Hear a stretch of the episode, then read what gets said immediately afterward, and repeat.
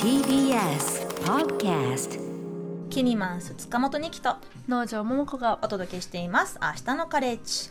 この時間はネクスターズルーム今日のネクスターはシェイクスピアを中心に上演するシアターカンパニー革新班を主催しこの4月からはシェイクスピアをやる見る学ぶとして演劇の学校をスタートさせるなど演劇を見る演劇をするに加えて演劇を活用することを提唱する演出家の木村龍之介さんですよろしくお願いしますよろしくお願いします。演出家の木村です。はい、お願い木村さん、あの今スタジオがすごいことになってますね。そうなんです。大量のシェイクスピアの見えます本これ。はい。あの YouTube でもギリギリこうカメラで映ってると思うんですけれど、何十冊今日持ってきてくださったんでしょうね。何十冊だと二十冊は持ってきたと思いますね。これで全部ですか？いやまだあります。まだはい。全部で三十七。まあ新しいのも入れると四十冊、四十作品ありますね。シェイクスピアには。はい。はい。まあそのシェイクスピアね、こう作品はあまり知らなくても名前は聞いたことあるという方はね、もうまあおおそらくみほとんどだと思うんですけれど、まあ16世紀の終わりから17世紀にかけて活躍したイギリスの劇作家、えーロミオとジュリエット、マクベス、ハムレット、リア王という名前ね聞いたことあるかもしれませんが、もう様々な作品を世に出し、今でもいろいろなメディアでリメイクされ続けているそんなまあ巨匠ともね、はい。言える人なんですけれど私もあのニュージーランドの高校の国語の授業であのいくつか作品をこう課題でねあのやったの結構大変だったの覚えてます。あなぜ大変かというと、はい。まあ、昔の言葉で書かれてるからなんですよね。だからそのもう本当に言葉の意味一つ一つにこうなんかダブルミーニングがー隠されてたり、うんはい。でまあ悲劇もあるし喜劇もあるしでもなんかこう人間の愛憎がはい。溢れるさまざまな作品、まあ日本でもねおこの、まあ、今日持ってくださったようにたくさんの本が、まあ、和訳されていますけれど木村さんにとってシェイクスピアの魅力を知るきっかけというものはいつ頃あったんですか、あのー高中高ははいちょっと大学から私はシェイクスピアに出会ったんですが、大学1年の時に。はい。全くシェイクスピアに中高とか触れてたわけじゃないんですよ。もともとはあのロックバンドバンドやってまして。えー、何のパートだったんですか？ギターボーカルやってましたよ。で、はい。やってたんですが高3の時に気づいたんです。はい。僕は歌とギターが下手だということに気づきまして。あらら。これはだあの演劇でかあ音楽で革命を起こそうと思ってたのにこれは問題だと思いでもいろんなことを中高の間経験して特に高校3年生の時にあの911アメリカ同時多発テロ。はい。ああいったことや、まあ日本でもいろんなテロとかいろんなこうニュースを見るにつけ、なんでこんなことが起こるんだろうか、うんよくわからなかったんですよね。でも音楽とかだったらなんかそれがこう良いことになるんじゃないかと思ってやってたんですが、下手だと。ならばこれはもう勉強するしかないなとうん思いまして、革命をおとにかく起こしたかったんですね。いいこいい世界を良くしたいみたいな漠然としたそういう思いがあって、はい。じゃあ勉強だとうん僕の好きなアーティストは結構なんか勉強してたんですよ。はいで2年間お金がなくて拓郎という自宅浪人をしてですね、はい。東大の文学部にね入ったんですよ、えー。文化三類というところに。はい。でよし入ったぞと。思ったら2年間コミュニケーション取ってないんでいろんな人と。あ。拓郎ですから、はい。はい、なかなか馴染めなかったんですよ大学に。はい。でそんな時に図書館にフラフラフラっと行ったら、パッと手に取ったのがこれです。見えますかこれ？あこっちです。はい。マこれです。はい。はい。マクベスというシェイクスピア四大悲劇のうち一番短くて一番面白い作品。このマクベスをたまたま手に取ったら、はい。始まりからもういきなり何出てくるか知ってます？最初。知らない。最初魔女が出てくるんですよああ、三人の魔女が素出てくるん晴らしい。そうですそうです、そうなんです、はい。はいはい三人の魔女から始まってよくわかんないこと言うんですよ、綺麗は汚い汚いは綺麗とか、なんだろうと思ってハリー・ポッターかなみたいな感じではいはい。読んでったら、うん。なんか夫婦がこう王様殺すみたいな殺したら手に血がついてそれがずっと取れない。物騒な。はい、殺す前になぜか探検見てしまい、その探検をこう手に取ろうとしてもつかめない。とか。挙句の果てにここが僕が一番ズドンと面白いなときたとこなんですが森がバーナムの森っていうのがお城に向かってくるっていうシーンがあるんですよ。森が城に向かってくる、はいそうなったらマクベスあなたは破滅しますよっていう予言を魔女がするんですよ。そしたら本当に森が城に来るんです。でここにはまあレまあひあるまあことがあってこれ読むとめちゃめちゃ面白いんですが、この時にそのあ音楽で感じてた面白さ、僕が好きだったアーティストの、それがこの中にはある。デビッド・ボーイもいるぞみたいな、えーレディオヘッドもレイジ・アゲンスト・ザ・マシンもいるみたいな。オエシスもいるぞと。はい。なってありビとあらゆる人々のそのドラマがここに詰まってる。しかも音楽的なかっこよさを持っていると。はい、と同時に僕が中高の間よく分からなかった。で勉強したのになぜ911みたいなことが起こるか、人間がなんでこんなことするのかっていうなんか勉強いっぱいしたんですけど、それでもまだ腑に落ちなかったものが、マクベス読んだ時になんかストンと落ちたんですよね。はあ血ってこういう時に流れるのかとか。森が動くってこういうことかとか。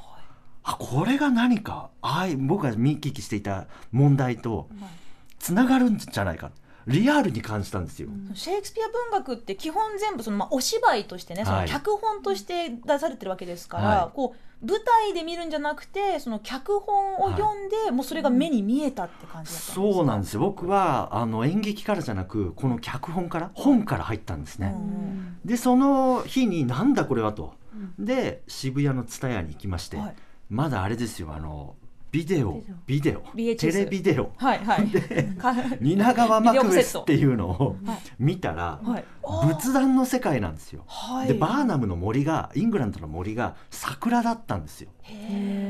美しいと思ってなんだこの仕事は面白いぞと。はい。僕も作ってみたい。これならギターと歌下手でもいけるぞと思って始めたんです。それがシェイクスピアの出会いでそこからはいなんかね本当に人と話すこととかうん。人と関わることまた考えたことをこう表現することがすごい好きになってはい。まあ多分得意になったと思うんですね。はい。今先ほどあの蜷川マクベスとおっしゃってましたけど、はい。あの演出家の、まあ、かのねあの蜷川幸雄さんも、はい。このシェイクスピアのはい。作品をね、い、ろいろこう手掛けてますけれど、はい。その蜷川さんの元でこう学んだこともその後にあったという。そうなんです。それで、おえー演劇をシェイクスピア面白いぞと思って早速こうマクベス演出してみようと思って、はい。大学で演出してみたんですね、うんでその後プロの現場見たいなと思って、うん。ちょっと見に来てくれた評論家の人に頼んだら「行ってみたら?」って言うから行ってみたら蜷川さんが「いいよ」って言ってくれて「稽古場見なよ」って言ってくれて。そんなそんなハードル低かったんですか、あのーやっぱすごいですね。蜷川さんのそのやっぱり温かさというか、はい。であの上の方で見てたら「あの木村君」って言ってはい「おいでよ」って言って蜷川さんの横で見せてくれて。わでやっぱトップオブトップ。しかもお金もかけまくってるプロフェッショナル中のプロフェッショナルを見てこれかと演劇は。あはい。今まで感じたことないものを感動とこう全身が打ち震えるような面白さを感じて。で、えーまあ長くはいなかったんですがそこからやってみたいって蜷川さんに言ったらあの3つねまず大学卒業しろと。はい。で学生だったんで。でもう一つ海外へ行けと。うん。学びに行けと。何でもいいから。劇場見ろと海外の。そして劇団を立ち上げろと。自分のカンパニーで自分の表現をやれとわあ分かりました。って言ってあの辞めて、うん。まあ見学させてもらってたところから自分の活動へ入っていったという、まあ、本当に短い時間ですけども濃い時間でしたね。そのもう500年ぐらい、まはい。昔のはい。イギリス人のはい。人が書いた作品を、はい。その21世紀とかね、その今の時代に落とし込む方法って、うんうん。おそらく一つ決まった形があるわけじゃないんですよね。はいそね。の蜷川さんの作品のように、はい。こうここはイギなんか中世時代のイギリスとかじゃなくて、うんはい。こう仏仏壇壇とか、はいはい。桜のはい。森とか出てくるって、そういう自由な演出を自分もやりたいと思ったんですか、はい、私はシェイクスピアを読んだ時に全く古さを感じなくて、うん今の僕がいるみたいな。リアルに感じたんですね、うん。ですからシェイクスピアを演出する時はもう基本的に私は現代の東京だったり現代の世界あるいはちょっと未来の世界にシェイクスピアが生きていてそのシェイクスピアがマクベス書いたらこんな世界観じゃないかなとかいうことを僕はそして面白かったので面白く届けたいっていうのがあの僕のス演出家としてのスタイルですね。はい、でも農場さんのシェイクスピアのあの本本とかさ、はい。まあ、日本語にいっぱい訳されてるのに、はこうちらっとパラパラってめくってみると、なんかあの正直読みやすさ必ずしも感じないものもいっぱいあるんですよね。本当にいやそういうイメージでした。あ、うん。こんなに面白いものだったんだって。ちょ大学生の時に、はい。あの教養の授業で一コマ取ってたことがあったんですけど、う。ん本当に記憶が難しかったっていう記憶しかなくてですね。なんでなんかでしょう、わからない。でもちょっと気になってきました今日。おあの本当にシェイクスピアって名前が面白くて、うん。シェイクしてスピアするんです。マックシェイクのシェイク。振る振るそしてスピア刺すそうなんですか？いやまあたまたまなんですけど。これシェイクスピアは本当の名前なんですけど。ペンネームみたいな。ペンネームではないんですけど、はい。人間の心を揺さぶってその中にある本質。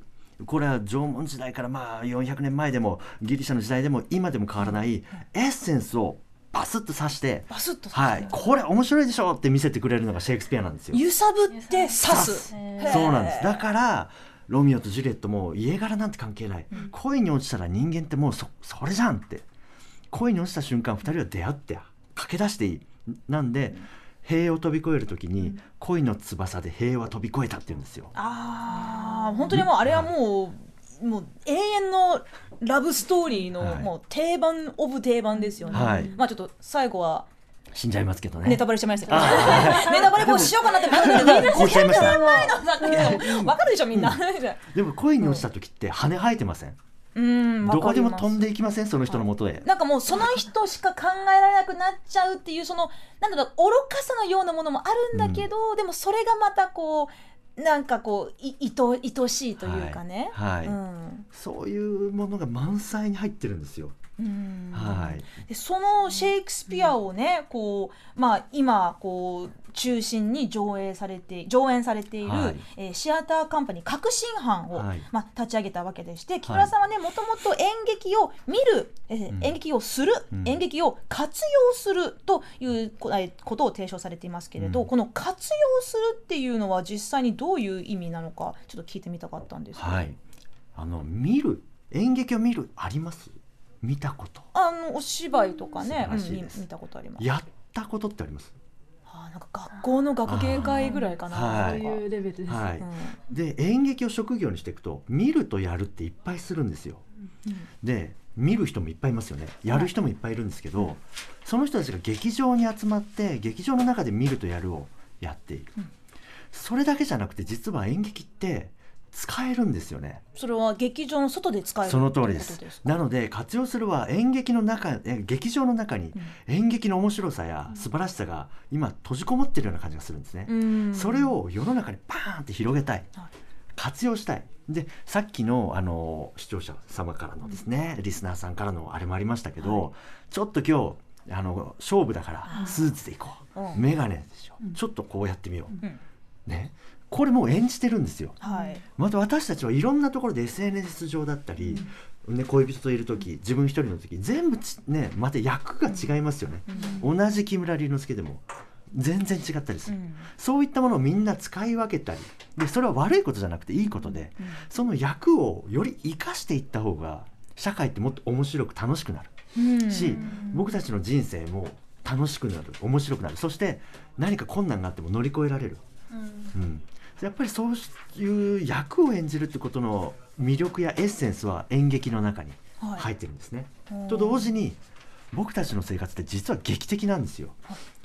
この瞬間あの人に声かけるかどうかとかうん。あここであっち行くかとかありません、右に行くか左に行くか。はい。あなんかいいなと思って声かけようかなとかも含めてうん。あとこのメールにどうやってとか、そういった劇的な瞬間を人間がどうドライブしていくと、より豊かになるか、うん。あるいはどういうふうに舵を切ると失敗してしまうか？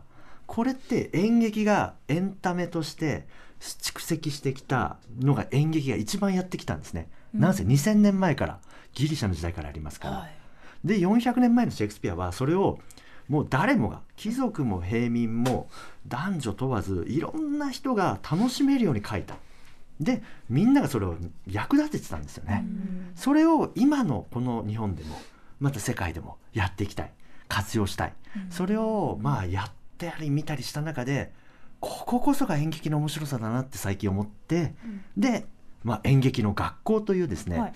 誰でも入っていい、もう演劇の俳優になりたいからとか、うん。演劇が好きだからとかじゃなくてもうお父さんやってるならやもう演劇の学校へかもみたいな。お姉ちゃんやってるならとか学校の先生やってるなら、はい。ビジネスマンやってるなら一回入ってみたら、もっとお父さんのいい演じ方ありますよとか発見しちゃうかもっていう。学校の名前が演劇の学校っていう本当もうそのままの名前なんで ちょっと検索が難しかったんですけど。そうなんですよ。あのいろんなねあの演劇の学校よくぞありますからね。あの誰でも学べるって入れてください。誰でも入れるってなるほど。入れると誰でも学べる演劇の学校という、はいこれはその舞台役者になりたい人のためってわけじゃなくて、みんなそれぞれのねこう、まあ、ラジオパーソナリティとか、はあの娘とか、はい。友達とか、はご近所さんみたいな,、なんかはい。そういうこう場所場所でこう確かに演じる役割は変わるけどそれをどういうふうにもっと活用できるっていうふうに提唱なんですか、はい。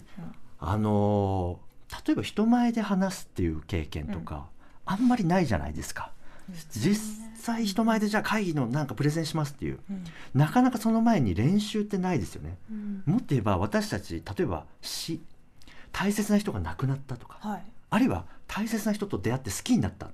こういったことって練習できないじゃないですか。うん、いきなり来ますからね。はい、それを一回シェイクスピアなりいろんなものまあシェイクスピアが私のメインなんですが、はい。今回僕がんあの担当するレッスンは、そういったところで練習しておくと、うん。あこんな気持ちになるんだとか、あこういうこと気をつけておくといいなとか、へそういった、まあ、心をより豊かにして人生の備えにできる。っていうようなこと。だったり純粋にオペラ歌手の人がもうちょっとこうやって声出した方があなたのいい声が出ますよとか、もうちょっと能能ってわかります？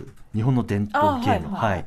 能の中には日本人がこうやって生きていくとより日本的に豊かになりますよっていうエッセンスがいっぱい入ってるんですね。そうしたことなんかをやってはい。見て学ぶ。そのやると見ると学ぶをちょっとずつかじってみるっていう。ただこうお勉強するんじゃなく、うんただ一方方向に見るだけじゃなく、うん。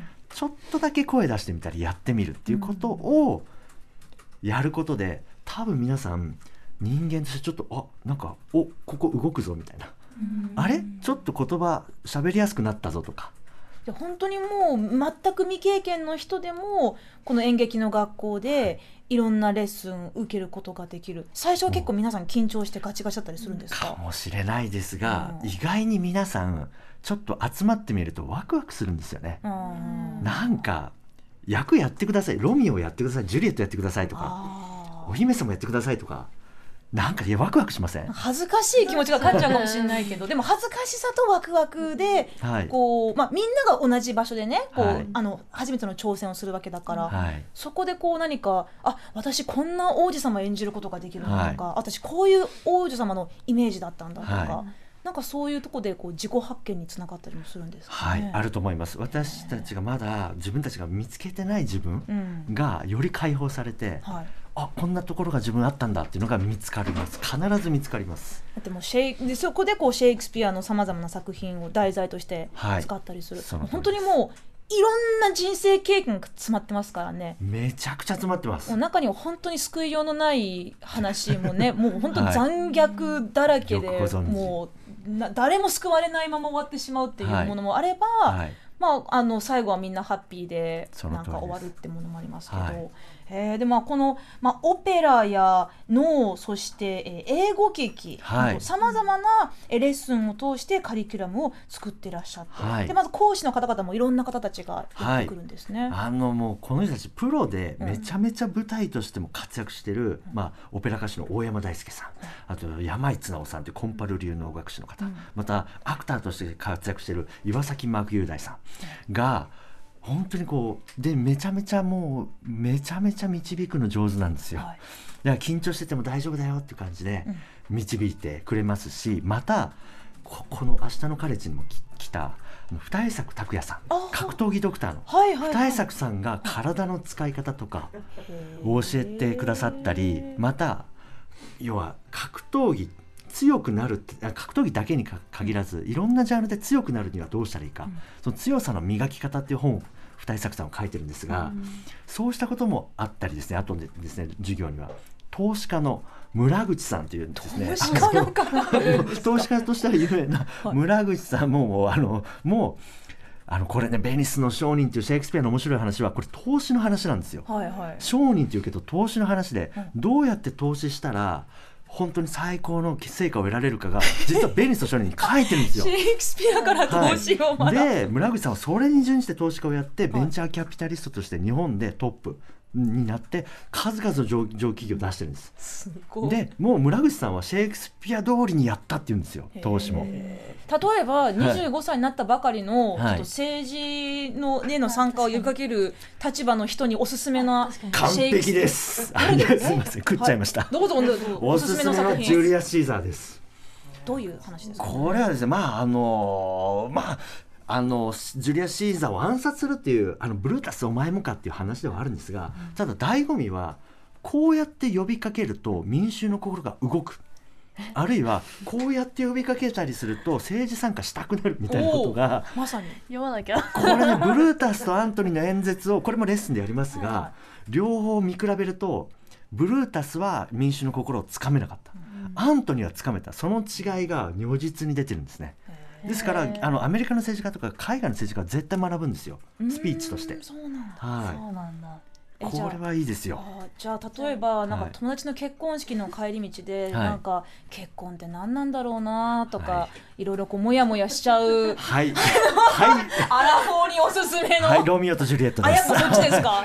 定番中の定番。とは意外に結婚についてはい。神父がいろんなこと言ってて、あ最後まで聞かなかったんで食っちゃったかもしれません。がいやいやいやいや。どんな恋が長続きするのかとかは書いてますね。死んじゃうんですよこの二人ロミオとジュリエットは良くないんですよ。よく反面教師として反面教師。はい長続きするのはそういう愛だっていうところをちゃんとローレンスが言ってますから、はいぜひしあのロミジュリーいいですよ。あとあれですかあのあの、ハハッピーなエンディングのやつもありますよね。ハッピーといえばですねこれジャジャ馬鳴らしとかあジャジャ馬は実は最後またこれも面白いんですよ。あの あの話すとこれで10分使っちゃうんで、はいはいはいすいませんあのこれがですね夏の夜の夢というのはい。がハッピーでこれが4月から4月5月がテーマが夏の夜の夢。お6月7月演劇の学校ではベニスの商人2ヶ月ごとにあのテーマを変えてまして。で回数券で1回だけでもあの参加できます。うーん。ね回数券制面白いですね、一回だけじゃあとりあえずあのちょっと試しに参加してみようっていう全然 OK です。はい。あー回数券制なので。はい。でこれはえっ、と誰でも入れる演劇の学校。その通りです。で検索すれば。入会金もいりません。はい。あら。こですのでれはちょっと試して一回ポンと。でこの夏夢は喜びを分かち合うために一番いい作品で、これを4月5月この、まあ、コロナで大変だった時に分かち合うってあんまりなかったと思うんですね、これを演劇を通じて人として楽しさを豊かさを分かち合うというのを4月5月テーマでやります、お芝居やったことない人でもちょっとこう自分の殻から少しね。抜け出せそうなね最高の演目だと思います。ねえ素敵、はい。まあ、そんな、えー木村さんがですね、えー今日はプレイリストから1曲、はい。えー好きな曲をかけてくださるということなんですけれどどんななんかシェイクスピアっぽい曲なのかなと。ありがとうございます、はいこれですね。フーファイターズフーファイなんかはい。おひおひげは似てるかな？フーファイのウォークという曲、はい。これの熱さ、うん。でフーファイのあのボーカルいろんなねだってもともとあれですよね。あのニルバーナの,、まあ、あのドラマーでしたから、はい。で最近もねいろんな不運を経験したフーファイのが Walk 歩こうということを熱烈に希求している、このものっていうのは実は悲劇の中に希望が全部あるんですよシェイクスピアって。うん。悲劇ちょっと悲しさの方が出ますけどいい演出するとエネルギーが出るんですよ、希望。そのフーファイはシェイクスピア的で Walk。ぜひで演劇の学校もこれから歩き出すので、はい。皆さんと一緒に歩き出せしたいという思いでラジオでかけたいです。完璧にまとめてくださった。はいそれでは、えー、フーファイターフーファイターズのウォークを聞きながら、えー、演出家の木村龍之介さんとお別れいたします。木村さん今日はどうもありがとうございました。どうもありがとうございました